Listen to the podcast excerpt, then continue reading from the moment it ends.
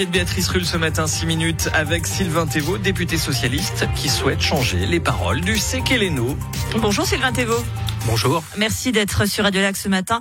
Avant de vous entendre sur ce sujet, je vous demande tout d'abord de respecter un instant de silence, mais bord de ceci.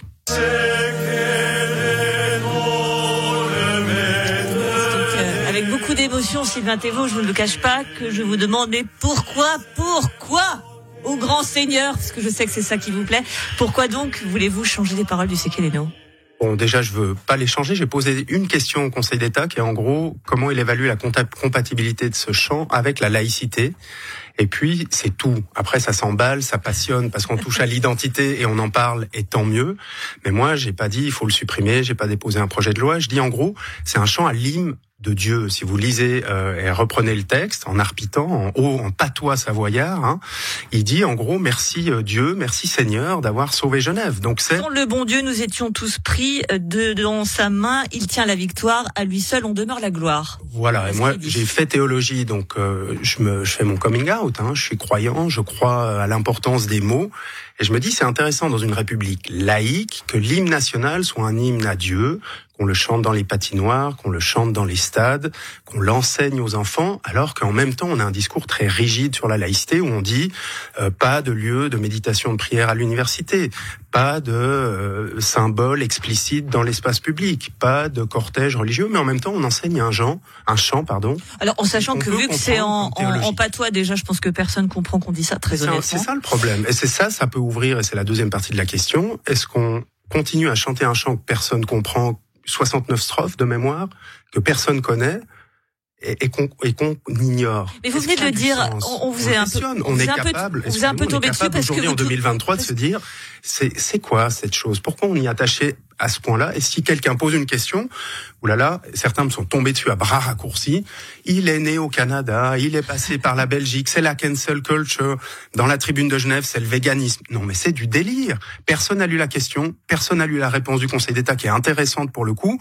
Vous m'invitez et on a un débat qui est à côté de la plaque parce que on touche à quelque chose qui s'appelle l'identité. Revenons donc sur la plaque, du coup, avec euh, la réponse du Conseil d'État qui vous explique que euh, le texte date d'environ 1603 et donc il y a forcément des références à Dieu. À cette époque-là, euh, Dieu occupait une place centrale, la religion occupait une place centrale, et que voilà, tout simplement, c'est parce que ce texte est très très ancien et que cela ne va pas plus loin. Eh ben, je trouve la réponse intéressante. Elle est en partie faux fausse parce que ce texte il date de 1602. C'est des écrivains, des jeunes étudiants potages selon la recherche qui l'écrivent trois jours après l'escalade. Donc c'est des étudiants à Calvin qui rédigent ce texte qui est imprimé clandestinement pour échapper à la censure parce qu'on sait que euh, il y a des voisins savoyards et les autorités veulent fâcher personne et on publie ce texte. Donc le Conseil d'État sa réponse elle est intéressante. Il dit on peut chanter ce texte, on peut chanter cet hymne parce qu'il est contextualisé et parce qu'il est daté. Mais alors pourquoi euh, on peut pas chanter le Divin Enfant dans les écoles?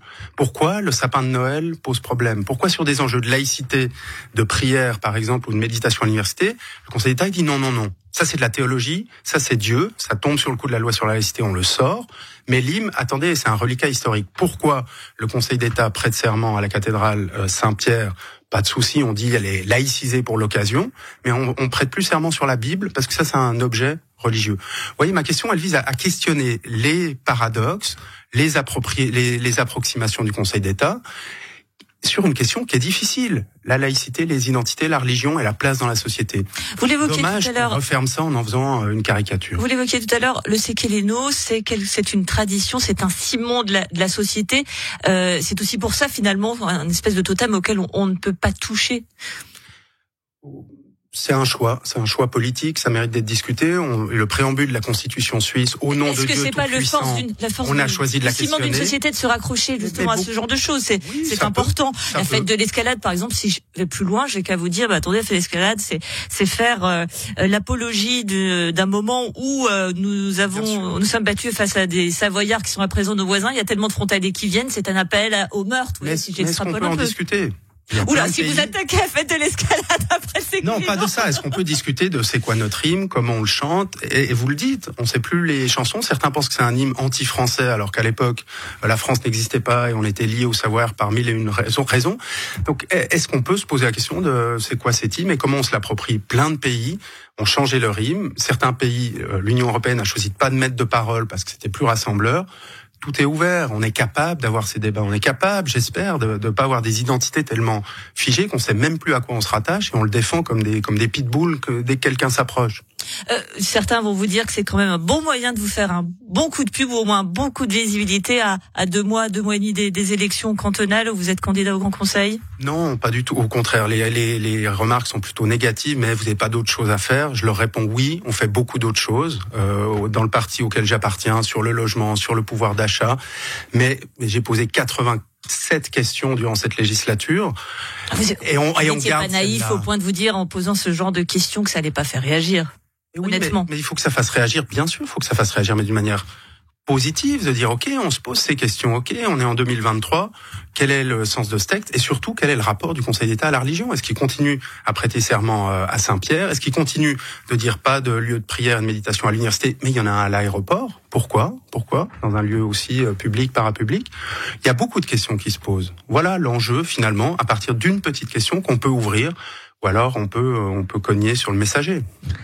Merci beaucoup Sylvain Thévaux, député socialiste. Et on le sait combien le, le débat sur la laïcité a, a toujours tendance à, à, beaucoup enflammer les esprits. Merci d'avoir été sur Radio ce matin. Bonne journée, au revoir. Et n'hésitez pas à réagir, bien sûr. La parole est Je à vous. Je pense qu'il y aura des réactions. Euh, il y en a déjà quelques-unes, ah. je vais pas vous mentir. 079 91 8 3000, c'est le numéro WhatsApp de Radio Lac. Et le meilleur de la musique à 7h42. Voici Juliette Armanet.